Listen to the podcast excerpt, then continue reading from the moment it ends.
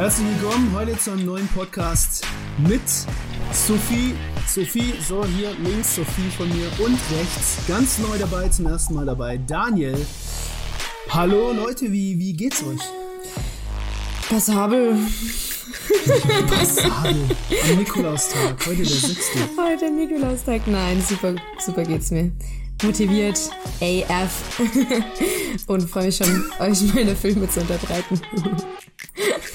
Es ja. wird nicht Barbie, Spoiler, Leute. ähm, was habt ihr denn? Habt ihr schöne gefüllte Stiefel bekommen? Habt ihr heute was auspacken dürfen? Alter, ich habe Stiefel gefüllt. Ich war der Nikolaus. Oh. Mhm. Als hätte ich Kinder. Okay.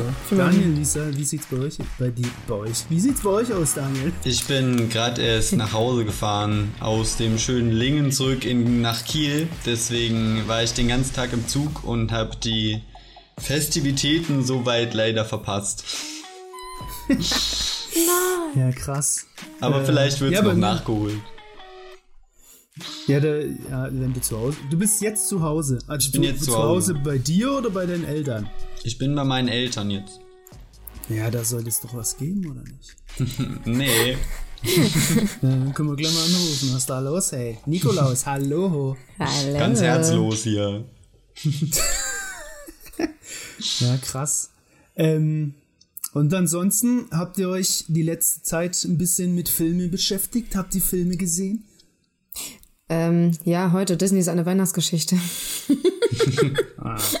Ja, das hast du beim letzten Podcast ja äh, sehr häufig empfohlen, bei unserem Weihnachtspodcast. Ja. Habe ich noch nicht gesehen. Der ist süß. Ich habe seit dem Podcast habe ich auch keine Weihnachtsfilme mehr geschaut. Aber ich habe gestern ähm, einen Film gesehen, äh, den ich schon lange sehen wollte, der auch äh, immer sehr gut kritisiert wurde ähm, Deep äh, Water Horizon.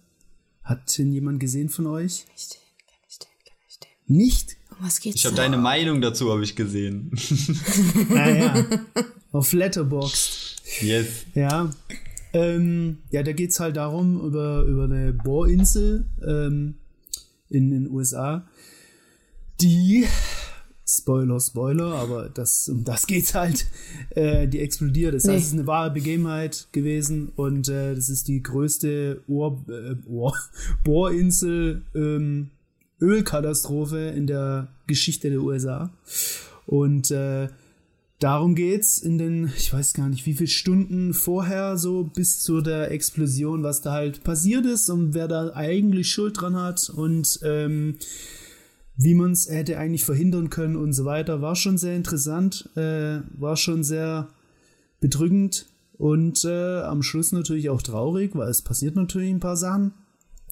Und kann man sich auf jeden Fall ansehen, äh, für die Leute, die ähm, Filme nach wahren Begebenheiten mögen. Ich habe, um da mal ein bisschen vorwegzunehmen, heute auch einen Film dabei. Ich sag noch nicht in welcher Kategorie der auch ein Film nach wahren Begebenheiten ist. Wir haben ja heute, um da mal kurz aufs Thema zu kommen von unserem heutigen Podcast, ähm, das Filmjahr 2020 im Gepäck. Wir schauen uns mal an, jeweils, was so für uns der Top-Film war, der schlechteste Film und auch die größte, äh, die größte Überraschung äh, in diesem Jahr.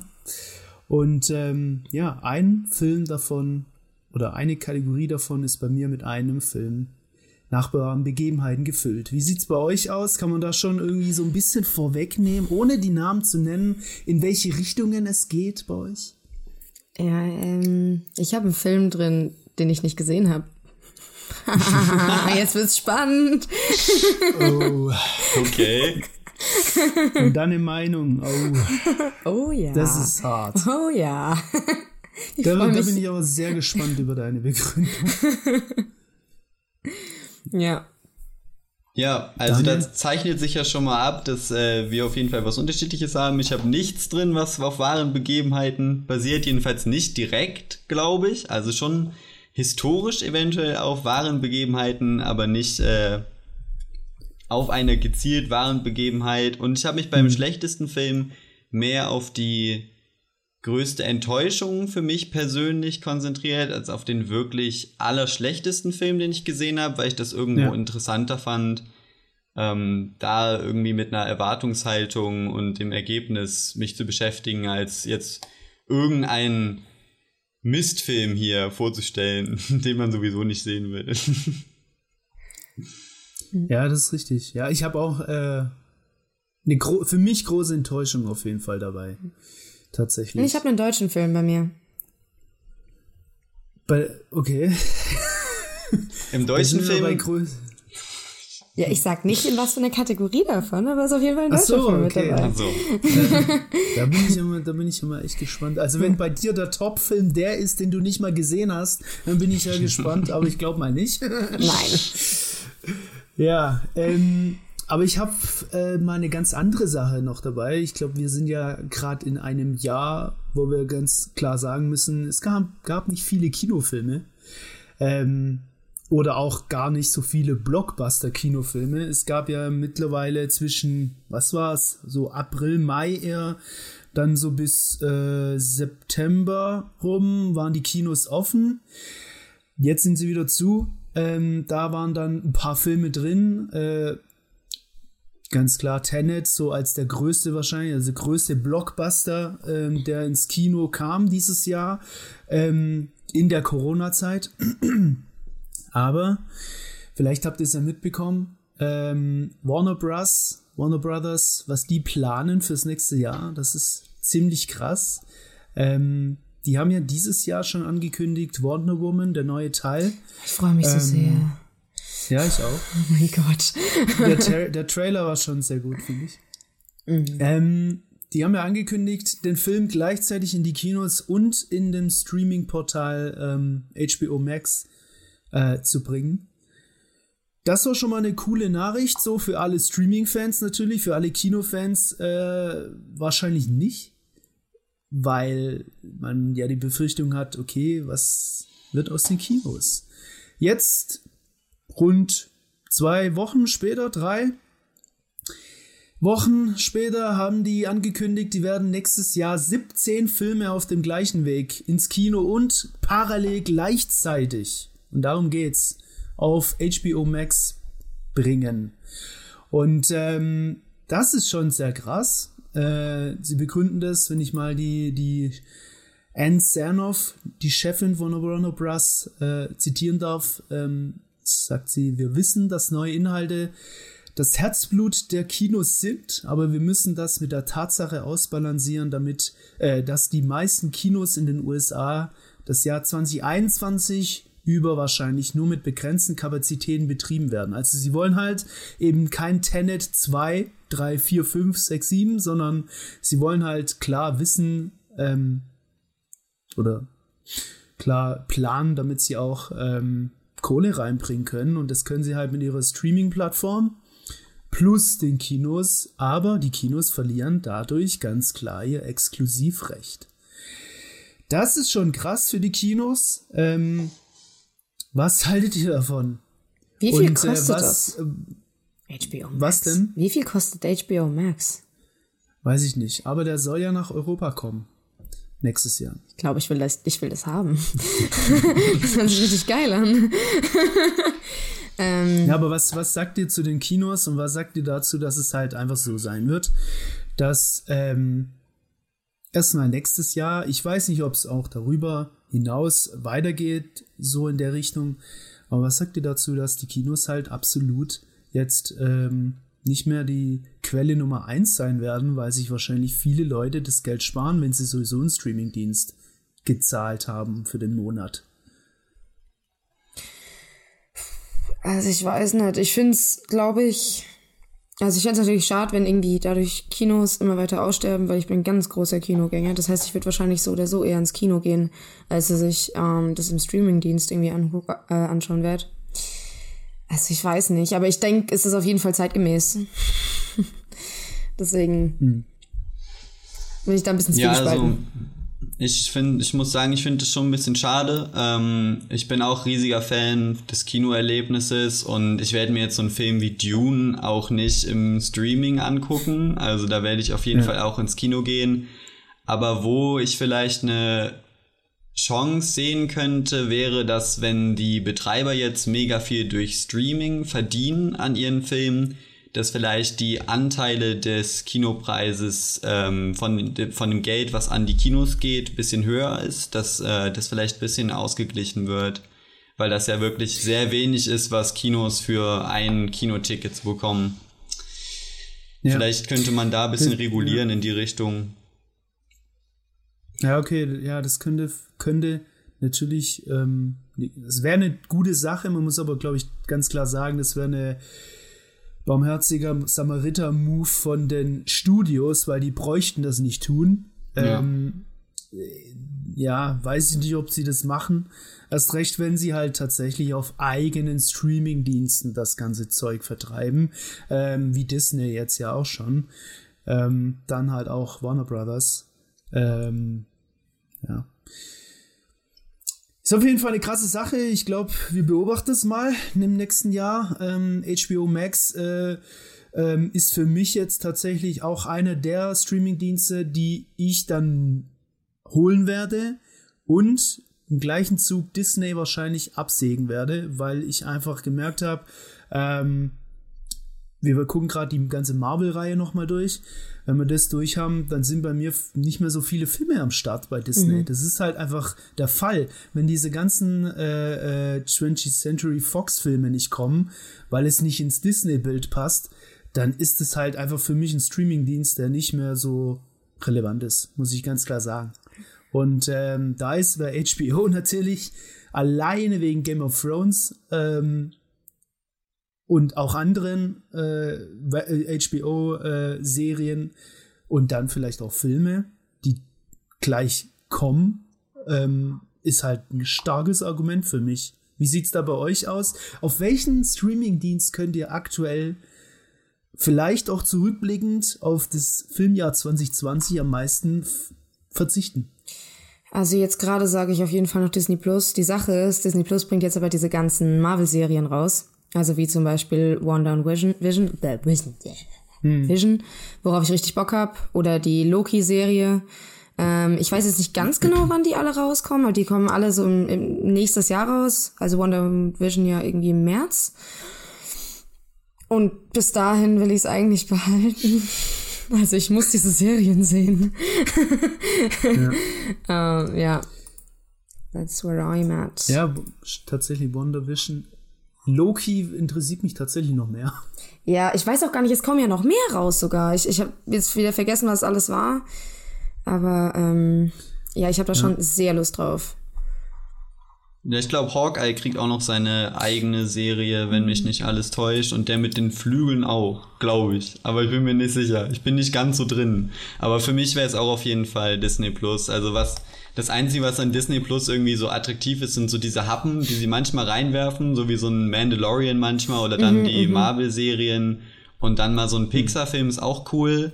Aber dann ist man auch immer wieder fertig. Also ich eigentlich ja. jedes Mal, wenn ich Disney Plus aufmache, denke ich mir so, warum habe ich es eigentlich noch?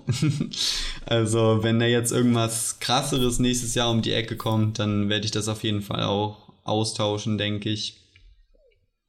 Ich habe halt, äh, ich habe das Disney Plus Jahrespaket damals ähm, geholt für 60 Euro im Jahr, was halt schon mega günstig ist. Und dann habe ich es auch noch durch vier geteilt. Das heißt, 15 Euro gezahlt für ein Jahr Disney Plus, das ist okay. ähm, und äh, deswegen habe ich es äh, und habe ich es noch bis dahin. Ich weiß gar nicht, wann es abläuft. Ich glaube, wann, wann kam das? April oder so? Bin jetzt äh, an Start. Seitdem habe ich es und ähm, ja, mal gucken. Gut, ähm, ich glaube, dann können wir ja langsam mal ins hm. Filmjahr 2020 auch übergehen, was so abging dieses Jahr. Ähm, ich habe mal wieder eine Umfrage gestellt auf unserer oder in unserer Gruppe Film- und Serienfans ähm, Facebook-Gruppe. Wer da noch nicht drin ist, gleich mal reinschauen. Ähm, was so der Top-Film von äh, den Leuten da war. Wenn ihr das noch nicht gesehen habt, ihr beide, die Umfrage, nicht reinschauen. Ich stelle dazu nachher ein paar Fragen und ähm, bin mal gespannt, ob ihr es richtig errät. Leider habe ich die Umfrage erst heute gestellt. Die sind, sind noch nicht so viele Stimmen dazugekommen, aber es zeichnet sich trotzdem ein Bild ab. Und ähm, da werde ich mal drauf zurückkommen, wenn es dann in den Top-Film geht. Mit dem fangen wir ja auch an. Ich weiß gar nicht, wer beginnen möchte. Wollen wir von links nach rechts beginnen? Von meinem links äh, ist jetzt Sophie. ähm, ich glaube, das machen wir, oder? Sophie, willst du anfangen? Dein Lieblingsfilm, ja. dein Top-Film 2020. Bin sehr gespannt, welchen Film du nicht gesehen hast, aber. ich glaube, also ganz ehrlich, ich glaube, ich bleibe bei dem Film, der mich am meisten, ähm, wie soll ich sagen, beansprucht hat. Und zwar Tenet. Ah, scheiße. Ich wollte gerade noch was sagen. Scheiße. Nein, ich kann auch einen anderen sagen. Ich habe nämlich die Befürchtung, dass, okay, jetzt weiß ich, was dein Film ist. Jetzt habe ich nur noch die Befürchtung, dass Daniel und ich den gleichen Film haben. Aber jetzt kommen wir zu Tenet, weil den habe ich nicht. okay, okay, okay, okay. Also ja, nee, ich habe ich hab Tenet. Einfach weil, ähm, das war mal wieder ein Film, der ein bisschen ich weiß nicht, der, der hatte, hatte irgendwie einen Impact. Man hat danach noch ewig lang drüber nachgedacht. Wir hatten ja auch nochmal extra einen Podcast dazu aufgenommen. Äh, es war mal wieder ein Christopher Nolan. Und ja, das war eigentlich echt mein Favorit, muss ich sagen. Also es war ein Kopf-an-Kopf-Rennen mit äh, 1917, aber ich glaube bei Tenet. Ja, fand ihn cool. Ja, und, äh, und, und, und Warum? Ach so. Warum was geht's da? Handlung? Ach so, ja, ich habe gedacht, das ist klar. Facts. Ja, gut, dann erkläre ich das nochmal. Also, es ist, äh, das ist aber genau die schwierigste Frage. Ja, um was geht's bei Internet? Genau deswegen frage ich. es geht einfach um Zeitreisen.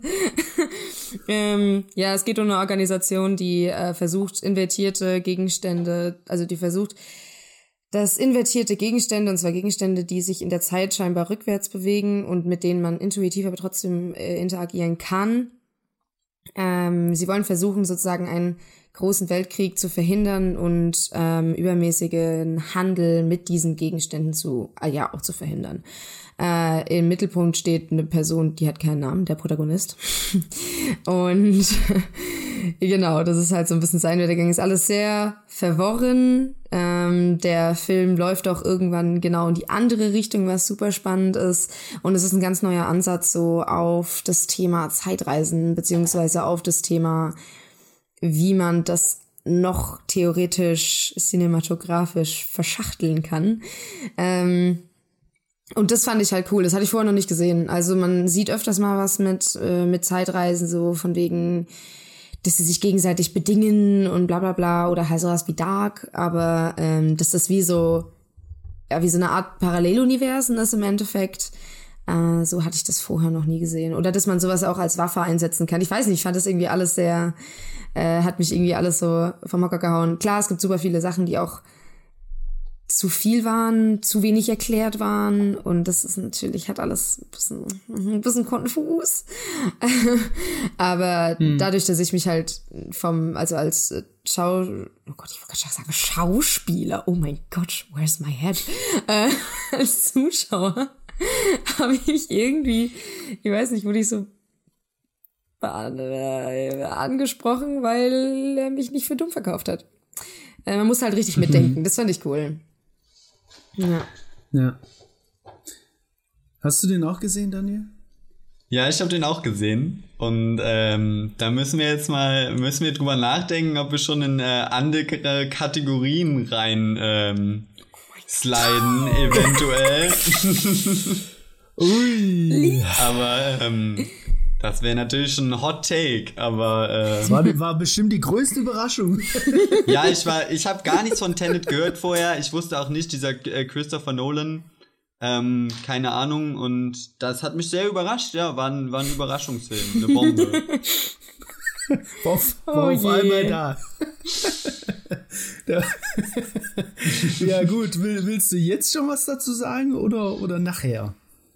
Na, wenn wir jetzt gerade schon im Thema drin sind, äh, kann genau, ich eigentlich raus. was zu Tenet sagen, sonst sprechen wir zweimal über Tenet. Ähm, ja. Und ja, ich das ist jetzt natürlich schon äh, vorweggenommen, aber Tenet ist für mich ähm, die größte Enttäuschung des Jahres.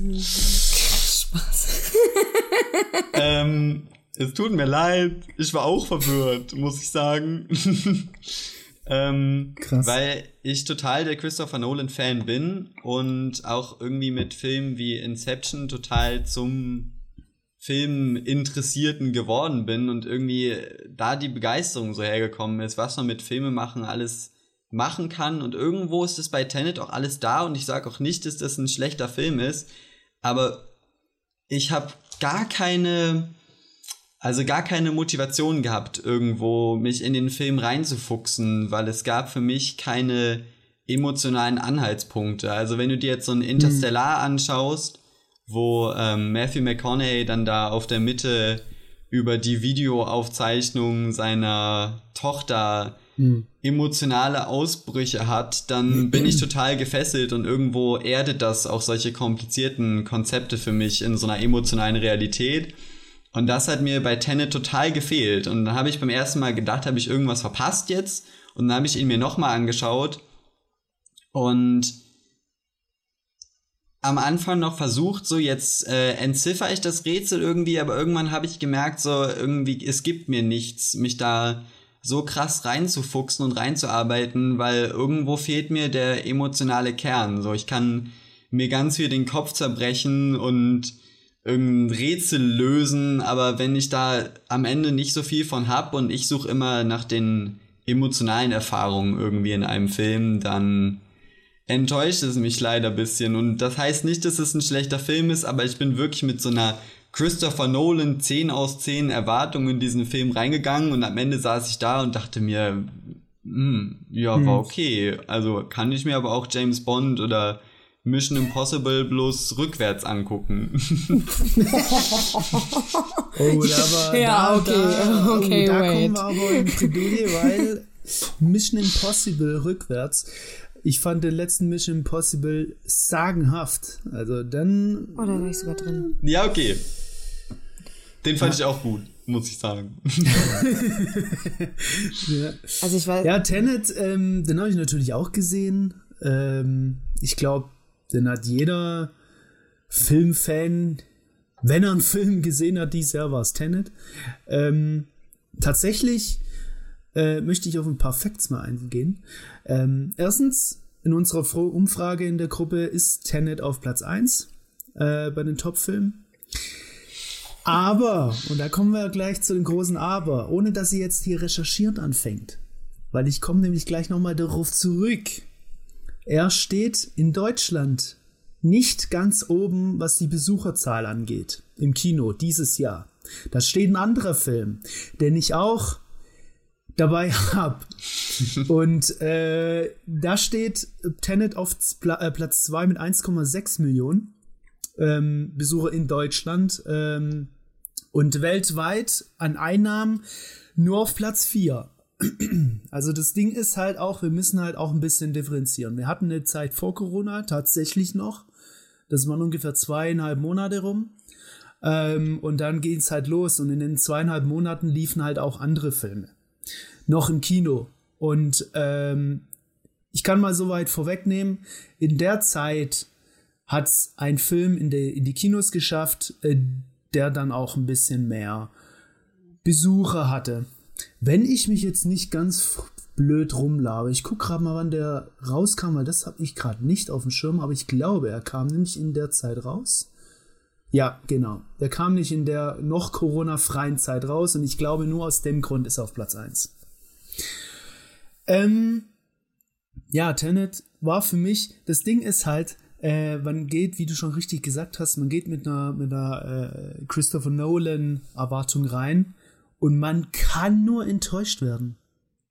Weil äh, der hat halt Inception und auch andere Filme Memento, gemacht, die Liebling. halt so weit oben sind, ja, geil. die so weit oben sind, da geht man mit der Erwartung rein und denkt, geil, und alles andere ist dann eine Enttäuschung. und das ist halt das, ja, der Film war ja nicht schlecht. Ähm, für mich ist er deswegen auch nicht die größte Enttäuschung, lange nicht. Also ich, find, ich fand den Film sehr gut, weil er hatte coole Effekte, ähm, er hatte äh, eine ganz neue Herangehensweise, wie du schon richtig gesagt hast, äh, Sophie, und ähm, hat auf jeden Fall einiges, oder man musste einiges nachdenken. Ähm, kann nicht behaupten, dass ich den Film bis heute gecheckt habe, 100%. ähm, aber das ist ja okay, aber mehr nicht. Also für mich war es jetzt auch nicht äh, der Top-Film dieses Jahr. Deswegen bin ich sehr gespannt, ähm, ob jetzt gleich äh, Daniel mir zustimmen wird, weil ich schon glaube, dass du den gleichen Film hast. Ich weiß nicht, ich habe so ein Feeling. ich glaube nicht. Ich glaube nicht. Nicht? Okay. Nee. Okay, dann, dann, wenn du das so deutlich sagst, dann ist es wahrscheinlich auch so. Ähm, ja, sollen wir zu meinem Top-Film kommen? Ja. Soll ich raten? Äh, ich glaube, ich raten. weiß es auch. Glaub, Ihr dürft beide es. mal raten. Okay, ich sag 1917. Das hätte ich auch gesagt. ja, da muss ich euch leider beide äh, recht geben. Ach so. ja. ja, 1917 von dem äh, sagenhaften Regisseur Sam Mendes. 1917, ein Film, der 2019 in USA schon rauskam, aber erst 2020 ähm, in Deutschland. Deswegen zählt er noch bei uns natürlich mit rein. Wir zählen ja alle deutschen Starts. Und 1917, habt ihr den beide gesehen? Yep. Und warum ist er nicht auf Platz 1 bei euch? Äh, Weil du den genommen hast. Ein, äh, warte, warte, könnt ihr, könnt ihr gleich sagen. Äh, au, überraschend. Aber nur fast, aber nur fast. Ähm, ja, um was geht's überhaupt? Äh, bei 1917 geht's um zwei Soldaten äh, der britischen Armee, ne? ähm, die 1917, wer hätte es gedacht, als sogenannte Meldeläufer, Meldegänger äh, ähm, arbeiten. Und äh, darum geht's eben auch unter anderem, nämlich diese Generation der Meldegänger, der Meldeläufer mal ein bisschen ähm, mehr bekannt zu machen, dass das auch gab in dem Krieg, äh, dass es diese Leute auch gab, neben der ganzen Army, neben, also neben der ganzen Soldaten, meine ich, ähm, neben den ganzen Funkern und Panzer und drum und dran, gab es halt auch die Leute, die sehr, sehr wichtig waren, wegen genau dieser Story zum Beispiel, was bei 1917 halt war. Die haben einen sehr, sehr wichtigen, ähm, eine sehr, sehr wichtige äh, Botschaft überbringen müssen über eine, ja, schon gut weite Strecke, aber in einer Rekordzeit sozusagen. Die mussten sie überbringen, sonst äh, wären die Soldaten, die schon, äh, schon in, in Stellung waren, ähm, ungefähr, glaube es waren, glaube ich, 1600, ähm, in eine große Falle der Deutschen getreten und wären wahrscheinlich alle umgekommen. Ähm, Darum handelt es sich. Die zwei Soldaten sind nonstop zu Fuß unterwegs. Nee, nonstop nicht, ne? Nee, es gibt, es gibt, sie fahren. Nicht also. ganz. Stimmt. Aber äh, sie sind auf jeden Fall zuhauf zu Fuß unterwegs. Sie kommen ähm, dann mehr oder weniger an. Und um nicht weiter zu spoilern, schaut euch den Film an. Äh, von der Handlung her sehr interessant. Und ähm, jetzt gibt es noch ein paar Facts. Der Film gehört oder passt in dieses Genre äh, des Filmemachers zu diesem One-Cut-Film.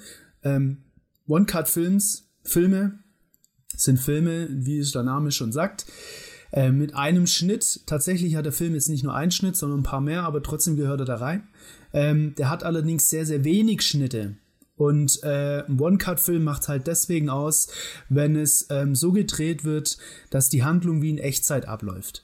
Und ähm, dieser Film hat sehr, sehr lange Schnitte, sehr, sehr lange Kameraeinstellungen und sehr, sehr wenig Schnitte, ähm, die man nur vielleicht sieht, weil man weiß, weil man es vielleicht recherchiert hat, wann die Schnitte sind, nämlich bei Explosionen oder wenn halt irgendwie jemand aus dem Raum rausgeht. Trotzdem verfolgt die Kamera, wenn es aber kurz dunkel geht, dann geht es halt in den nächsten Schnitt.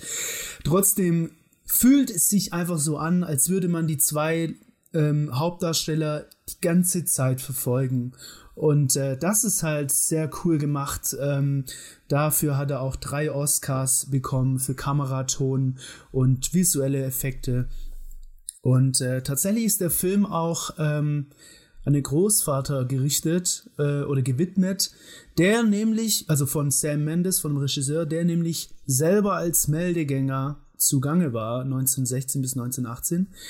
Und ähm, ja, das Coole ist auch, dass die zwei Hauptdarsteller tatsächlich tagtäglich bei den Dreharbeiten ähm, die Uniform und das Gewehr tragen sollten. ähm, den ganzen Tag, äh, um halt in die Rolle noch viel besser reinzukommen. Äh, die sollten das spüren. Er hat auch gesagt, ähm, sie sollen nicht äh, die Rolle nicht spielen, sondern äh, erleben. Und ähm, genau, das sind so die, die, die, die Facts, was mich so bewogen hat, diesen Film auf jeden Fall ganz nach oben zu setzen, ähm, weil er halt so viele Hintergrundfacts hat. Äh, ich mag das sehr gerne. Das ist das gleiche wie bei Better Call Saul auch immer. Wenn man da irgendwelche einzelnen Folgen sieht, ist es vielleicht so erstmal auf den ersten Blick so, ja, okay, schon nicht schlecht so, ganz gut, aber jetzt auch nicht der Hammer. Wenn man aber dann halt die Facts sieht, die dahinter so ähm, mit einfließen, dann ist das für mich immer richtig gut. Und ähm, deswegen steht er bei mir ganz oben mit dabei, ähm, oder nicht mit dabei, ganz oben alleine äh, zu dem Top-Film 2020. Was mich jetzt noch überrascht hat, und ich weiß nicht, ob euch das aufgefallen ist, in dem Film sind ja zwei Soldaten, wie gesagt, ähm, zwei Hauptdarsteller. Der eine heißt, äh, äh, die Musik gucken, George McKay und der andere, also in echt, und der andere Dean Charles Chapman. Wusstet ihr das, wer Dean Charles Chapman ist? Ich habe das nicht gewusst. Ich habe das erst äh, bei der Recherche nochmal gesehen, wer Dean Charles Chapman noch verkörpert hat.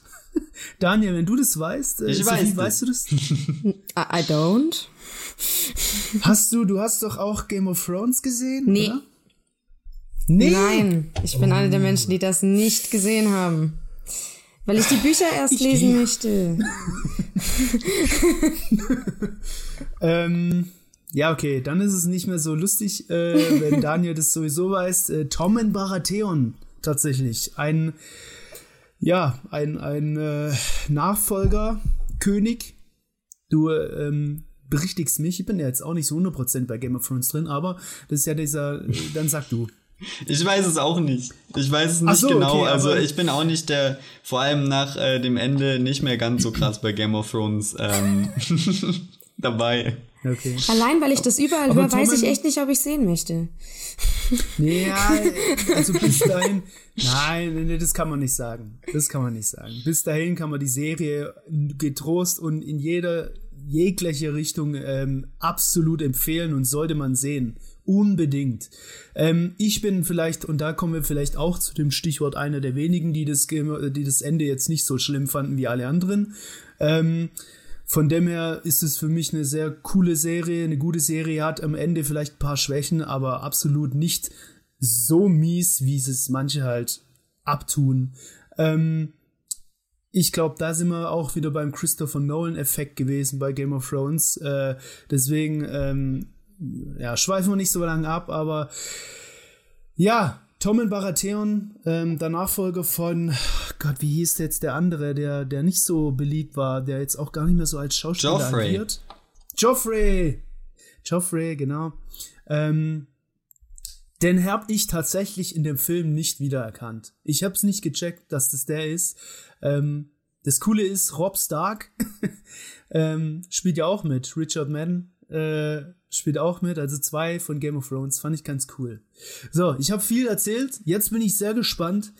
Ähm, oder nee, ihr wollt ja vielleicht auch kurz ein, zwei Sätze zu 1917 sagen, wenn ihr den schon gesehen habt?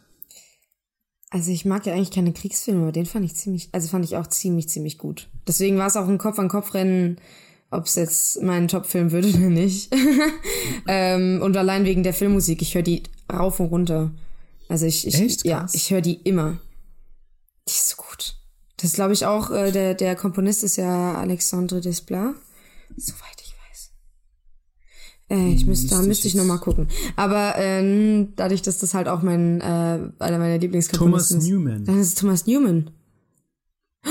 Stimmt. Was für Film hat er nochmal gemacht? Okay, ich mag auf jeden Fall diese Filmmusik extrem gerne. ähm, ignorieren wir das. Und die höre ich richtig, richtig oft.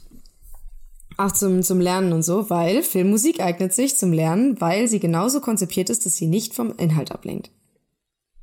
Ach, krass. Mhm. Okay. Fun Fact. Fun Fact about Filmmusik.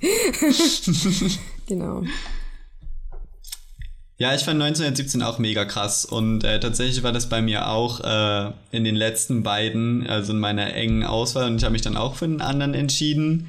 Aber 1917 ist so genau das Beispiel, weshalb ich die Entwicklung, dass alles auf Streaming umschlägt, nicht so cool finde, weil 1917 war einfach das Kinoerlebnis dieses Jahr. Es war so bombastisch und was da mit der Kamera gemacht wurde, ist einfach krank und dann die Bilder vor brennendem Hintergrund in der Nacht rennen irgendwelche Leute durch die Gegend und es war so krass mitreißend, dass hm.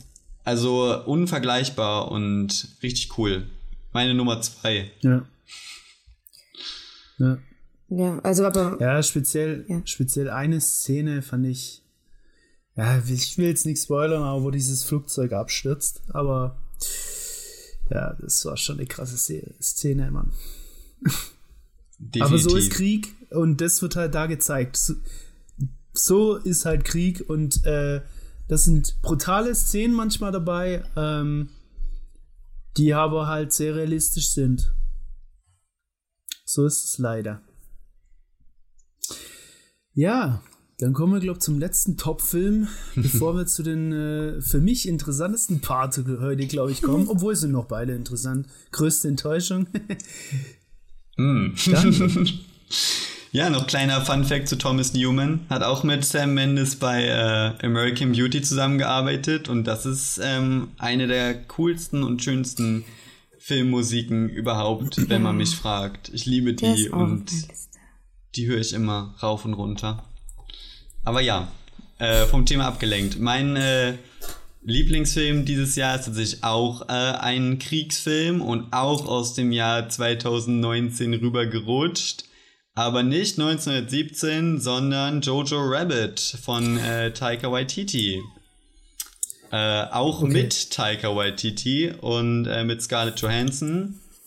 Und äh, das ist die Geschichte von Jojo Betzler, wenn mich nicht alles täuscht, äh, der totaler Nazi-Fan ist und in der Hitlerjugend aufblüht und total die äh, Ideologie lebt und von der Zeit mitgerissen ist und wirklich das äh, kleine äh, Ideal der äh, kleinen Jungen äh, in der Zeit verkörpert und äh, dann irgendwann eine schicksalhafte äh, Begegnung auf dem Dachboden mit einer anderen Person hat, die seine Weltansicht langsam ins Wackeln bringt. Und ich finde den Film, also ich finde die Idee erstmal unglaublich kreativ, die Zeit aus der Sicht eines faszinierten Kindes darzustellen. Und da ergibt es auch total viel Sinn, dass das diese ganzen komödianten Elemente hat, weil diese kindliche Fantasie total viel reinspielt und auch dieser imaginäre Hitler, der die ganze Zeit gespielt von Taika Waititi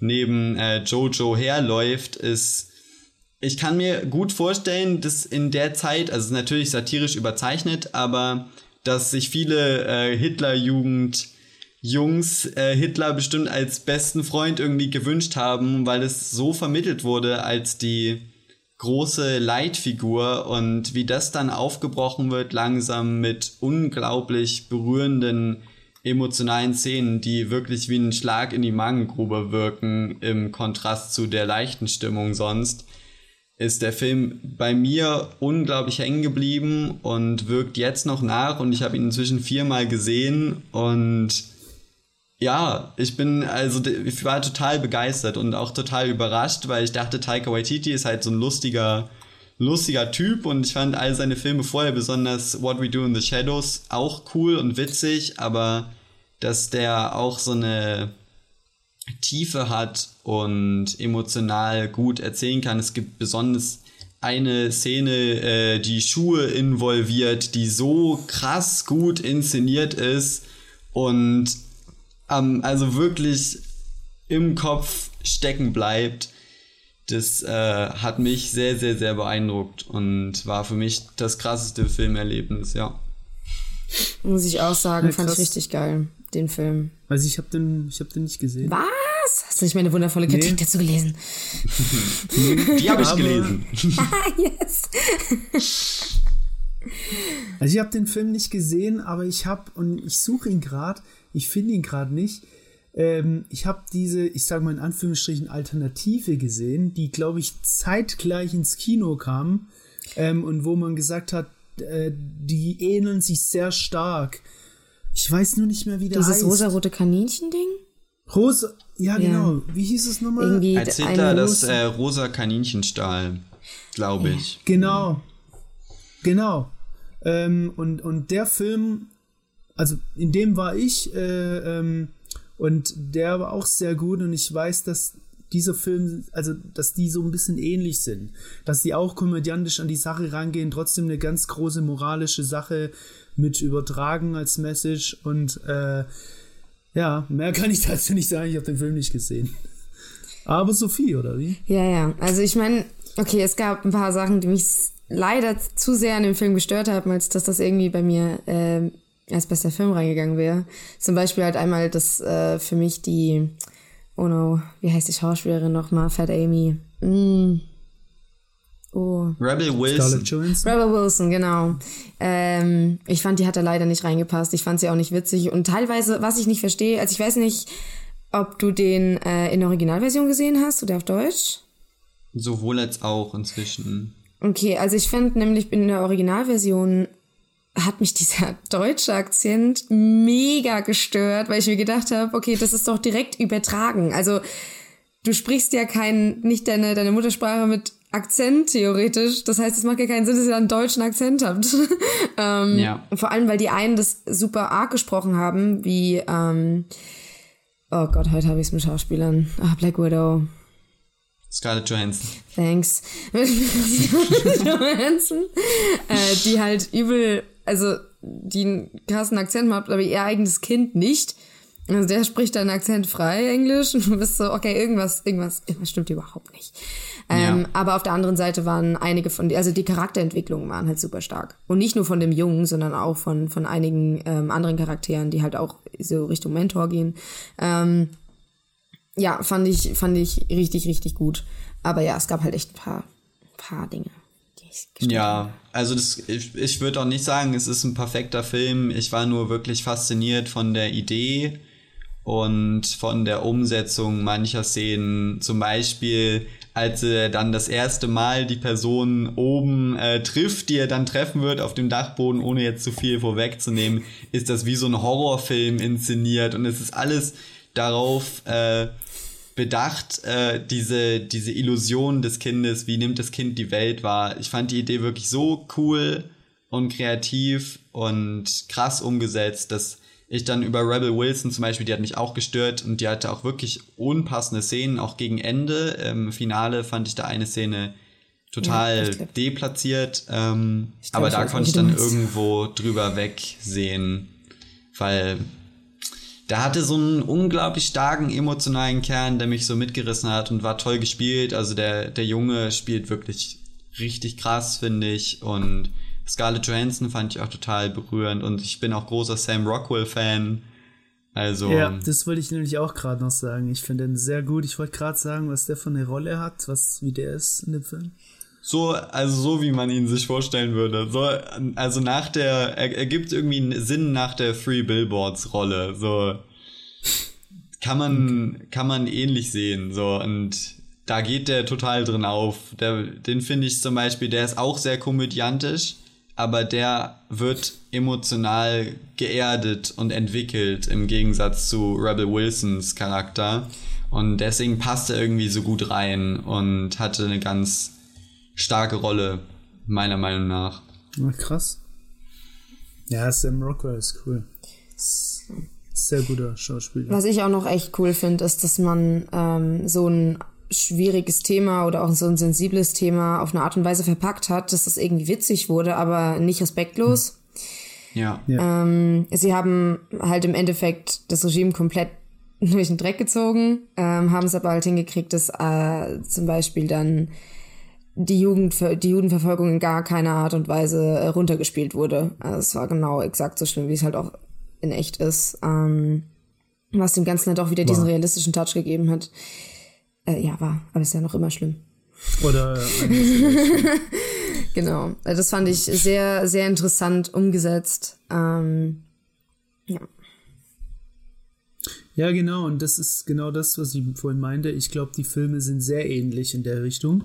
Und wenn ihr den anderen Film noch nicht gesehen habt, dann müsst ihr den schauen und ich gucke mir Jojo Rabbit an. Und dann bin ich mal gespannt, äh, ob ihr den anderen auch so gut fandet. Deal. Ja. Ja, gut. Äh, dann sind wir, glaube ich, bei unseren Top-Filmen durch. Dann kommen wir zur größten Enttäuschung. Ähm, Daniel, deinen haben wir ja schon, äh, schon gehört. Tenet. Ähm, tatsächlich, kurz ein paar Facts nochmal zu 1917. Ich gucke gerade mal auf eine schlaue Liste. 1917 ist auf Platz 6 der meisten Besucher in Deutschland ähm, in diesem Jahr. Bei knapp ähm, eine Million nur. Das ist schon es ist äh, erst recht, wenn man den, wenn man den ersten Platz hört, dann ähm, ist es hart, sag ich mal. Und äh, ja, wollen wir wieder bei dir beginnen, Sophie, mit deiner größten Enttäuschung, äh, die du nicht gesehen hast. Ja, und das ist auch ein Film, den ich nicht sehen werde. aber, aber warum nimmst du einen Film, den du nicht gesehen hast? Ja, das ist nämlich die Sache. Ich finde, man kann den Begriff größte Enttäuschung ja relativ, also man kann das ja relativ weit fassen. Es steht ja nicht Enttäuschung von der Handlung des Filmes, Enttäuschung von den Schauspielern, sondern allgemein, man ist enttäuscht da, dafür, dass dieser Film existiert. Ach so, okay, ich weiß, glaube ich, welchen Film du meinst. Ja, so auf jeden Fall. Ich habe mich auf diesen Film schon seit vorletztem Jahr oder so gefreut, seitdem ich weiß, dass der rauskommt.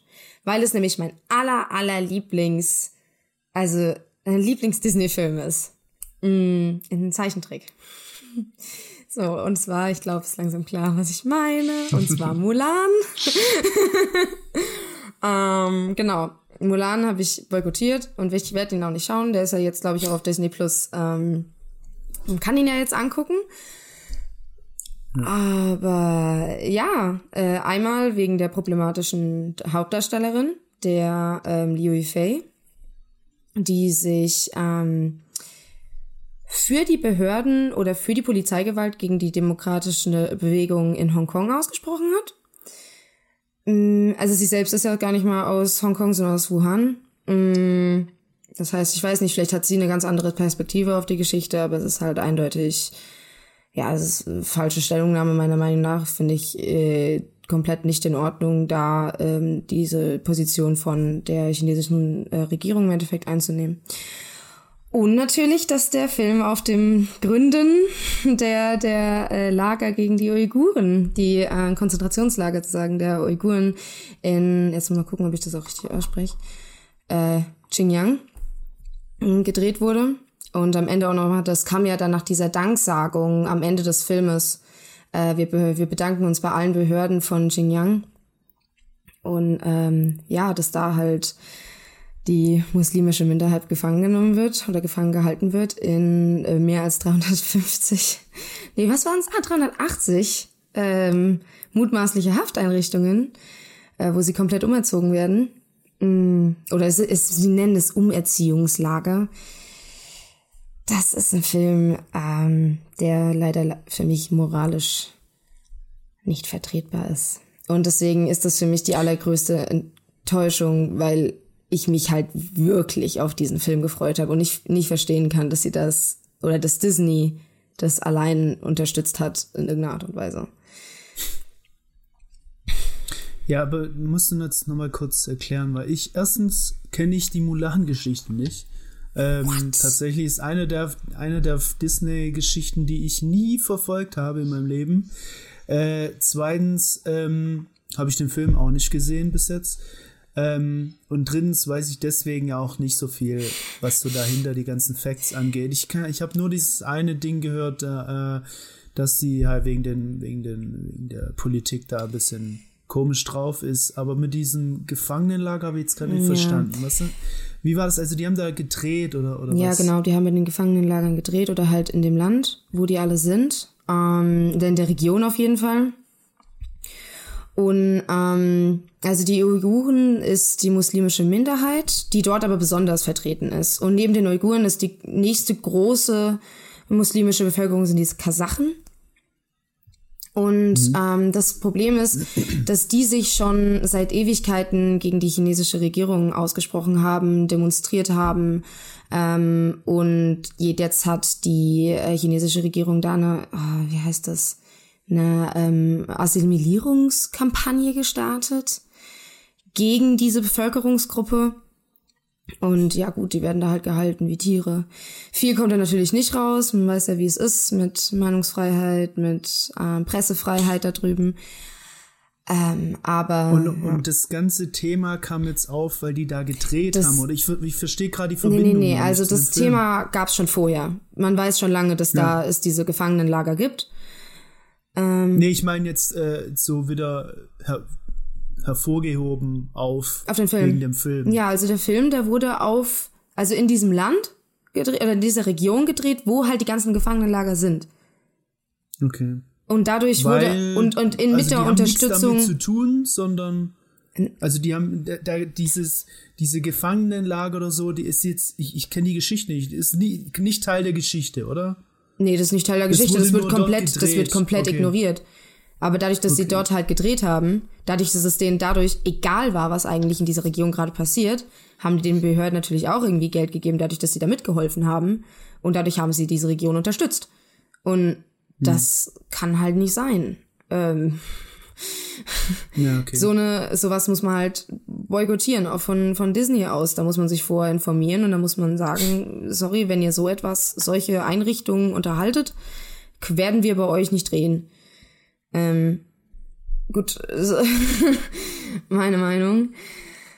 Äh, hm. Ja, und es wurde auch, na, also es wurde auch schon danach oder bevor der Film rauskam, wurde schon zum Boykott von Mulan aufgerufen, halt wegen der äh, kontroversen Äußerungen von der Hauptdarstellerin Liu Yinfeng.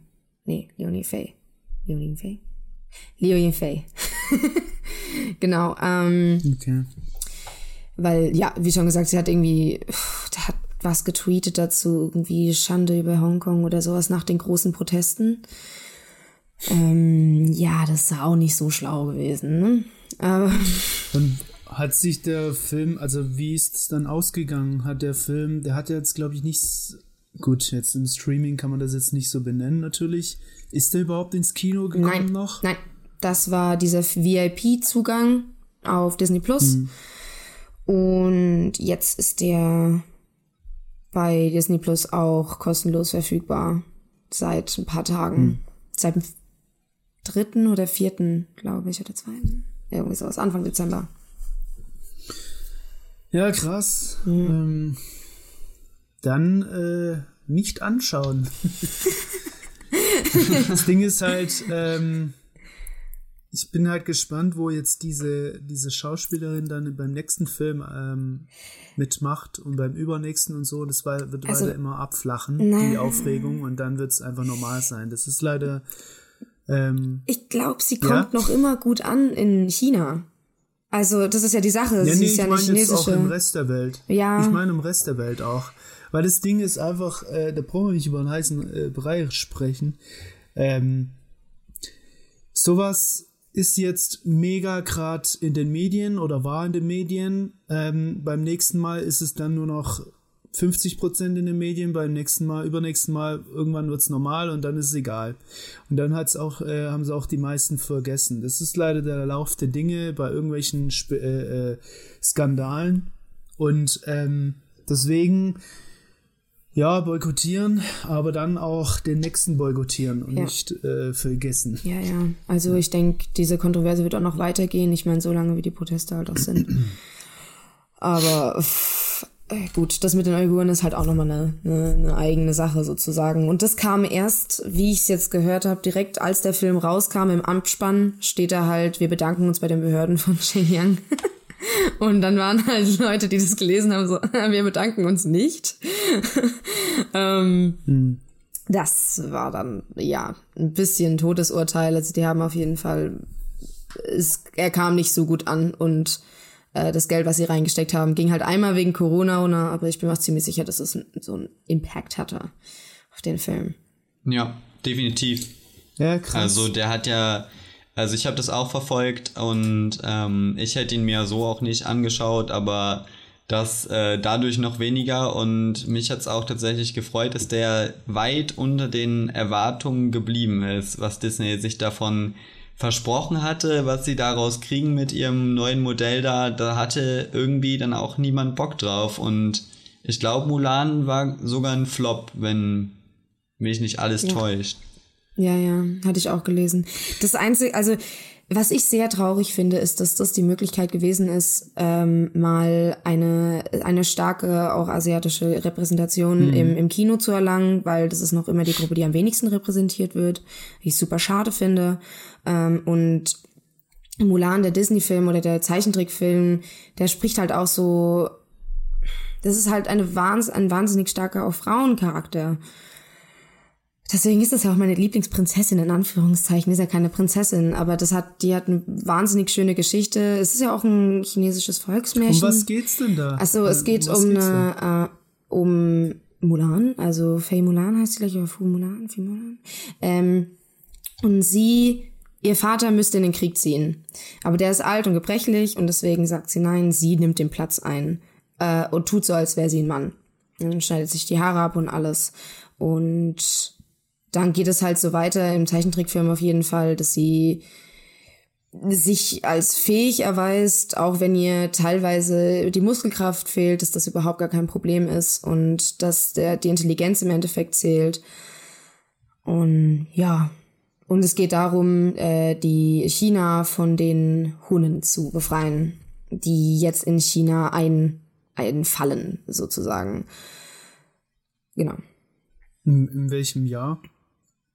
Was meinst du mit Oder, welchem Jahr? Also, das spielt ja. Boah, da welchen, bin ich überfragt. Da bin ich überfragt. Lange Vor, her.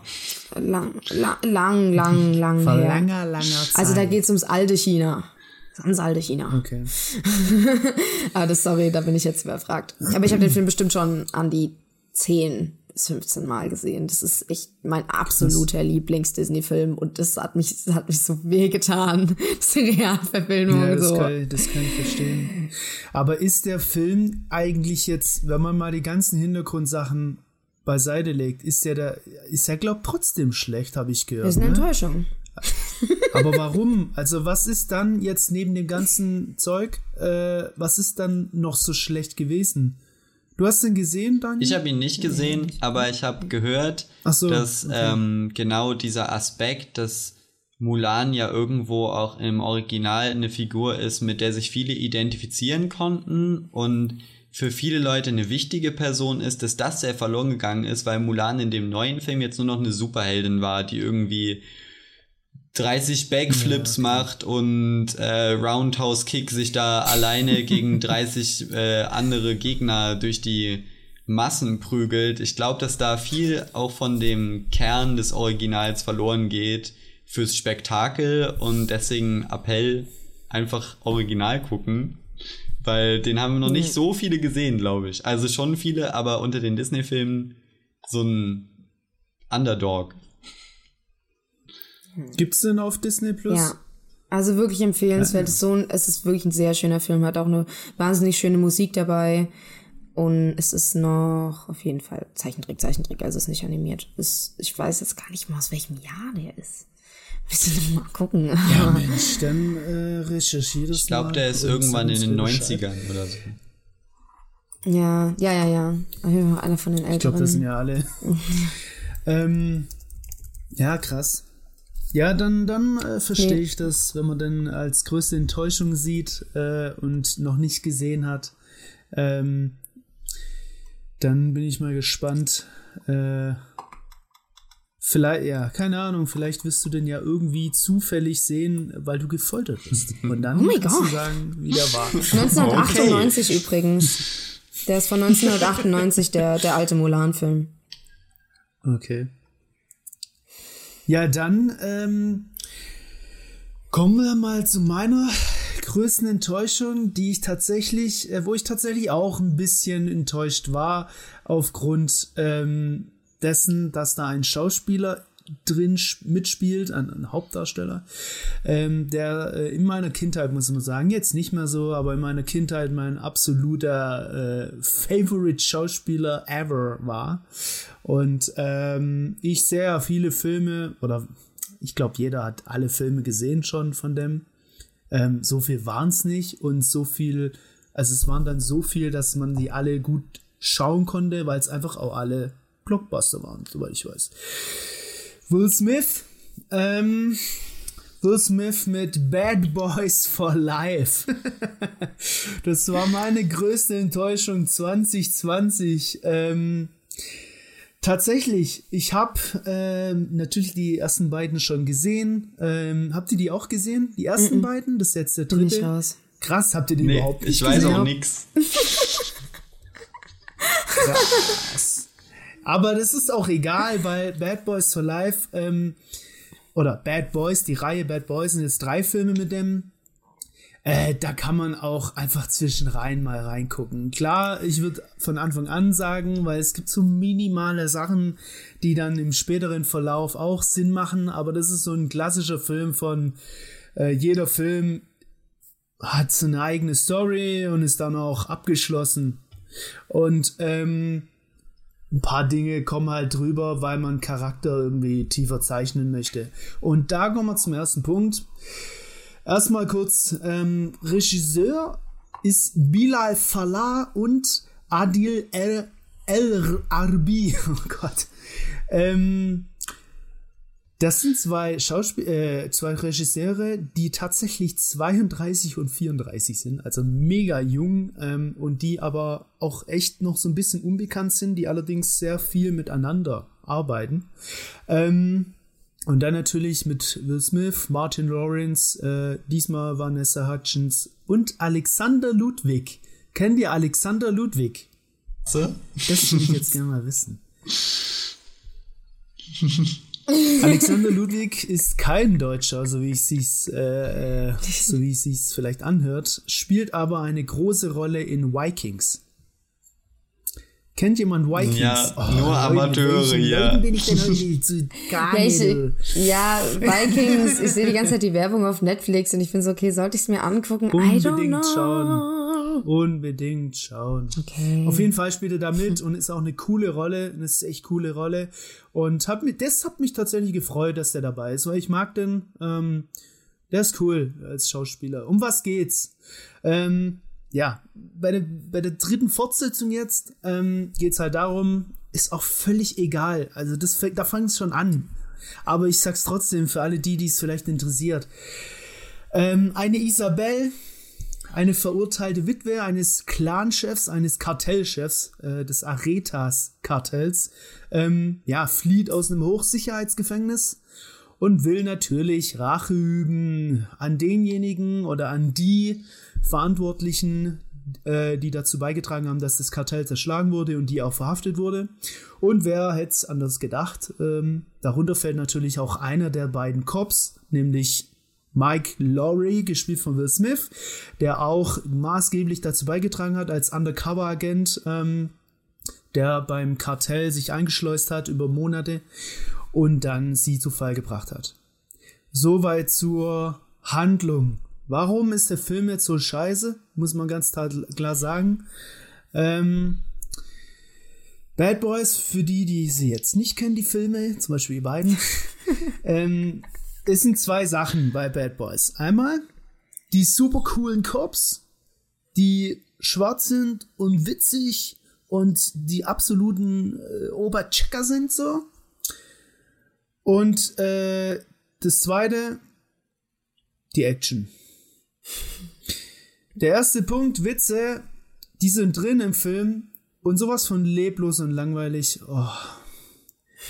Die ersten beiden Filme hat, haben da irgendwie so noch so ein, zwei, drei coole, witzige, situationskomisch äh, inszenierte ähm, Witze drin.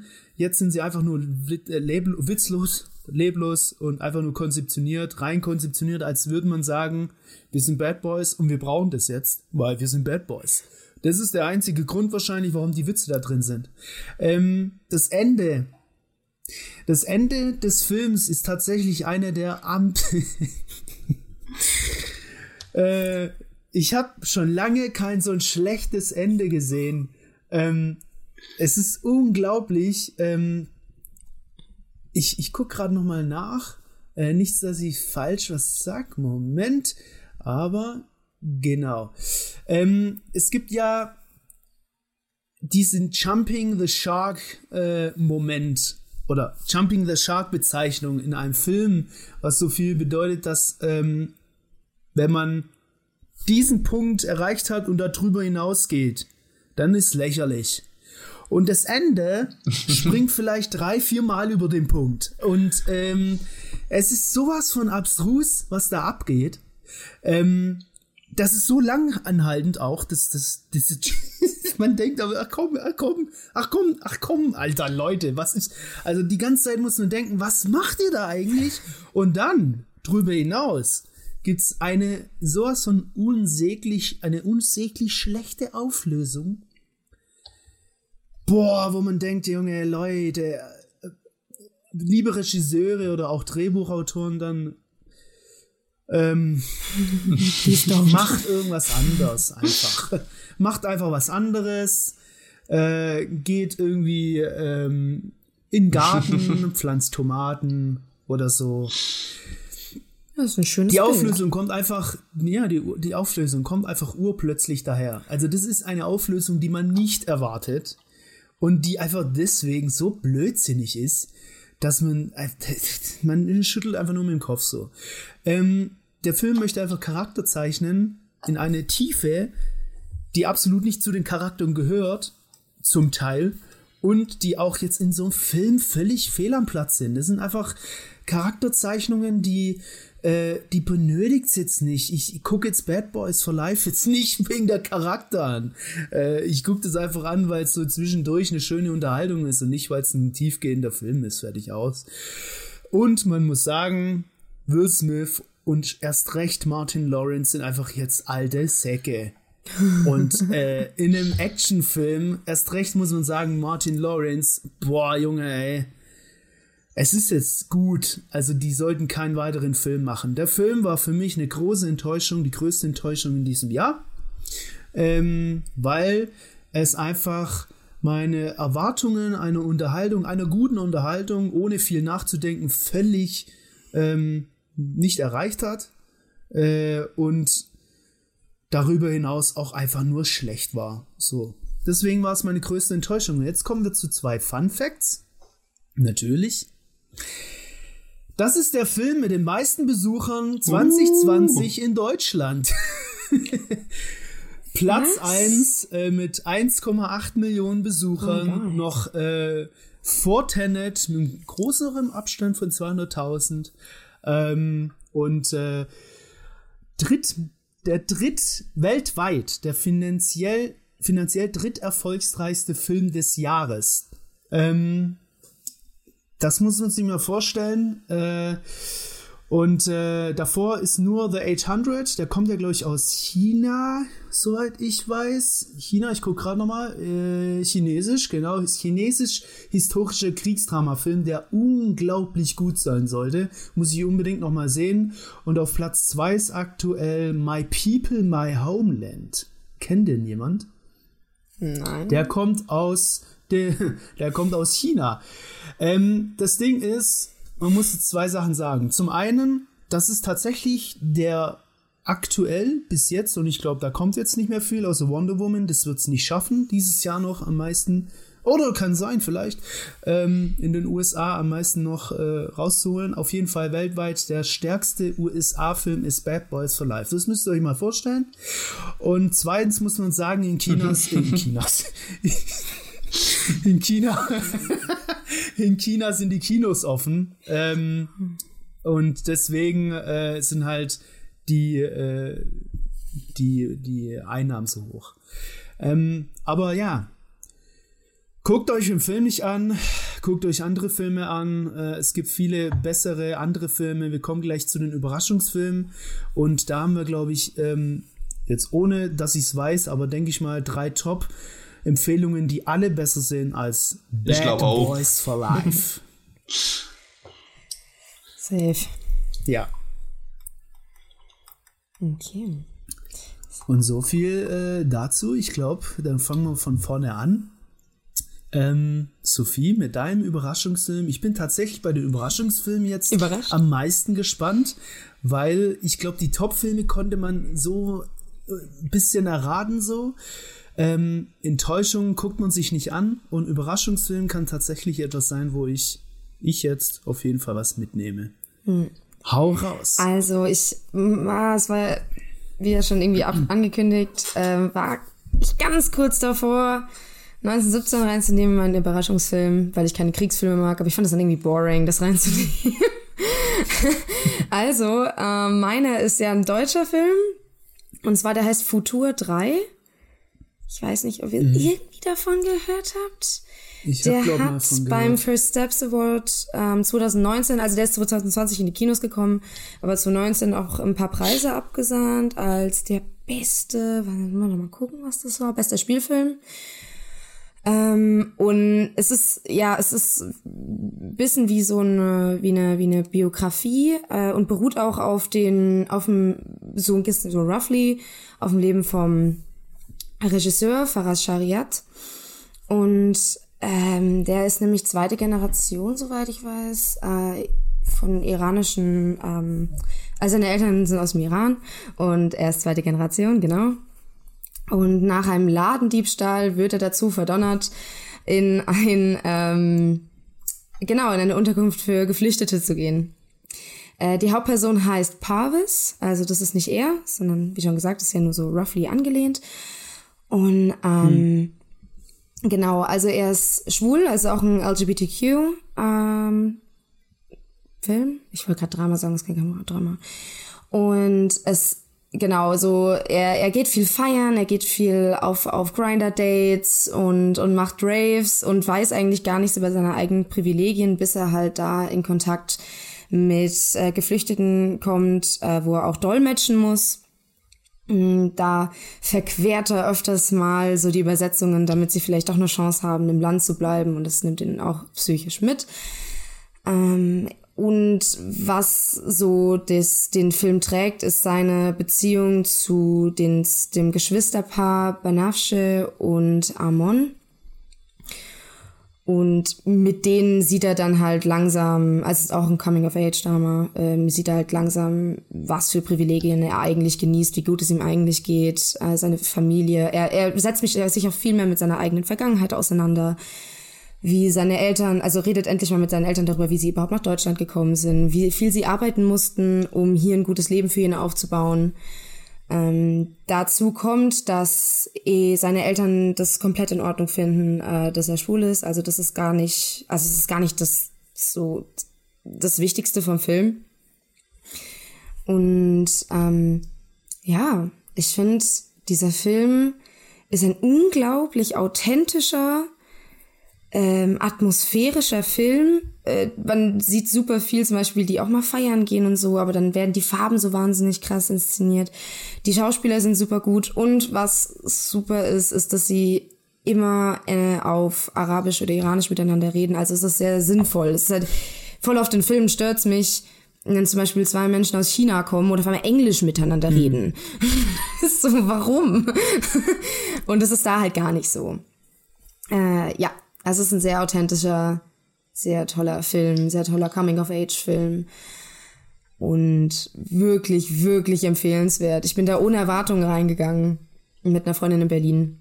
Und der war einfach, ja. Also der kam jetzt auch nicht in allen Kinos, der kam eher in so Arthouse-Kinos. Aber ja, das war echt so, man, man sagt auch so ein bisschen, dass das so vielleicht die Zukunft vom deutschen Film ist, was ich schön finde. Äh, ja, also sehr empfehlenswert. Das ist echt ein ganz, ganz cooler Film. Aber, aber warum die Zukunft? weil er halt wahnsinnig auf die Gefühlswelten der Menschen eingegangen ist und diese Biografie, also das ist ja eher so pseudobiografisch auch. Und bisher waren deutsche Filme eher gespickt von diesem, ja, Till Schweiger, Matthias Schweighöfer. Mm. Ne, also so, so, so witzig in Anführungszeichen, äh, eher, eher unters, untere Schublade, Humor, eher niveautechnisch, unterirdisch. Finde ich. Also das waren vor allem die Filme, die jetzt ins Kino kamen immer. Aber hm. qualitativ wirklich hochwertige Filme. Nicht so viele bisher. Aber zum Glück äh, habe ich ja, das Gefühl, das so also es shiftet jetzt auf jeden Fall. Natürlich, es sind auch immer wieder gute, wenn man auch weiß, wo man guckt. Aber so die Kinolandschaft sah in, also sieht jetzt da besser aus, aber war auch schon mal sehr, sehr unangenehm. Finde ich. Ja, also wir sprechen vom deutschen Film. Ja. Da äh, gibt es auf jeden Fall ein paar Perlen, aber es gibt halt auch äh, viel Zeug, was nicht gut ist, aber tatsächlich halt mega erfolgreich ist. Deswegen kommen ja lauter Till Schweiger und Matthias Schweighöfer Filme. Ähm, ja, aber dann ist es ein gutes Beispiel. Äh, werde ich mir mal aufschreiben. Wo gibt's denn? Gibt's denn irgendwo zu sehen? Schade. Ich denke, ja, glaube, den muss man irgendwie leihen oder oder Stream. Oh, Nein. Oh. Hallo. Nein, war ein Spaß, war ein Spaß. Mein Gott. Nein. Raus. Ähm, genau. Ich weiß nicht. Es kann doch sein, vielleicht, dass da auch immer mal wieder noch irgendwo läuft. Äh, kann ich mir gut vorstellen. Aber Auf Englisch heißt der No Hard Feelings. Tut er das? Ich wusste gar nicht, dass der überhaupt auf, Deut auf Englisch übersetzt wurde. Weil der ist. Ja. Man ist nicht so sicher. Aber gut, der ist, äh, heißt auf jeden Fall Futur 3 auf Deutsch. Okay. Hast du ein Beispiel für Futur 3? Wie ein Beispiel für Futur 3. Ja, ist, ja, ist doch eine grammatische Zukunftsbeschreibung, oder? Futur 3 gibt es, glaube ich, gar nicht. gibt's auf jeden Fall. Aber ich werde nicht? in der Zukunft getan haben sollen. Gefälligst. Ja, Futur 2 mal. Äh, okay, wir treffen. Warum baut. Nee, was? er wird wohl gestürzt sein oder eine Panne gehabt haben. Ist Futur 2. Ich glaube, 3 gibt es tatsächlich. Nee, glaube ich auch nicht. Das ist, glaube ich, auch, auch ein bisschen so ein bisschen grammatikalischer Overload.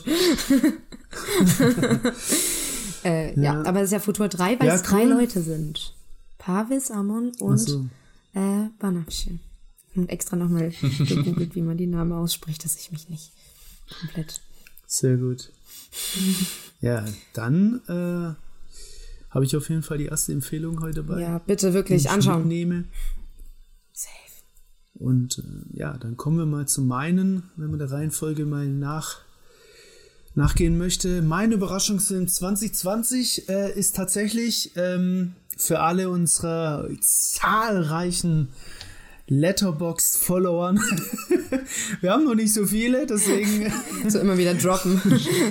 Übrigens, ja, wir haben Ja, auf jeden Fall folgt uns auf Letterboxd. Äh, ich glaube, Letterboxd slash 4001 Reviews. Auf jeden Fall 4001 Reviews bei Letterboxd eingeben, dann findet ihr uns. Ähm, und wir sind noch nicht so lange auf Letterboxd, aber der erste Film, der dort ähm, durch unsere kurzen Reviews äh, gereviewt wurde, ist nämlich meine Überraschungsfilm 2020. Ihr guckt jetzt nicht nach. Ähm, mein Überraschungsfilm 2020 heißt Vergiftete Wahrheit und ist von Regisseur Todd Haynes, ähm, der unter anderem auch, vielleicht kennst du den, ich habe den nicht gesehen, aber ich kenne den, äh, den Film Carol von 2015. Hat den jemand gesehen? Auch äh, äh, hat einige Preise bekommen. Ja, der Film ist mit Mark Ruffalo, äh, Anna Hathaway und Tim Robbins zum Beispiel. Ähm, Mark Ruffalo, besser bekannt als Hulk. Äh, und äh, die anderen kennt man auch. Und auch bei Spotlight natürlich sehr gut. Ey, 30 über Nacht. Und genau darum geht's. Äh, was? Ja, das spielt auch mit. äh, ja, gut, aber Mark Ruffalo hat sich, glaube ich, in den letzten Jahren einen Namen gemacht für Rollen, ähm, die so ein bisschen investigativ äh, angehaucht sind oder einfach sind auch, muss man sagen, nämlich Spotlight und auch in jetzt in Vergiftete Wahrheit. Denn ähm, Mark Ruffalo spielt einen Robert Billot. Billot, weiß gar nicht mal, wie man den richtig ausspricht, ist ein Unternehmensanwalt. Ähm, und äh, der Unternehmensanwalt zerrt einen, ein Chemieunternehmen, das äh, DuPont heißt. Der Film, vielleicht soll ich das im Voraus mal sagen, beruht auf wahre Begebenheiten. Ähm, und ist exakt oder sehr, sehr, sehr ähnlich äh, so abgelaufen. Ähm, also er zerrt eine, äh, als Anwalt ein Chemieunternehmen DuPont äh, wegen Umweltverschmutzungen vor Gericht. Unter anderem nämlich durch, und ist wichtig, PFOA, Perfluor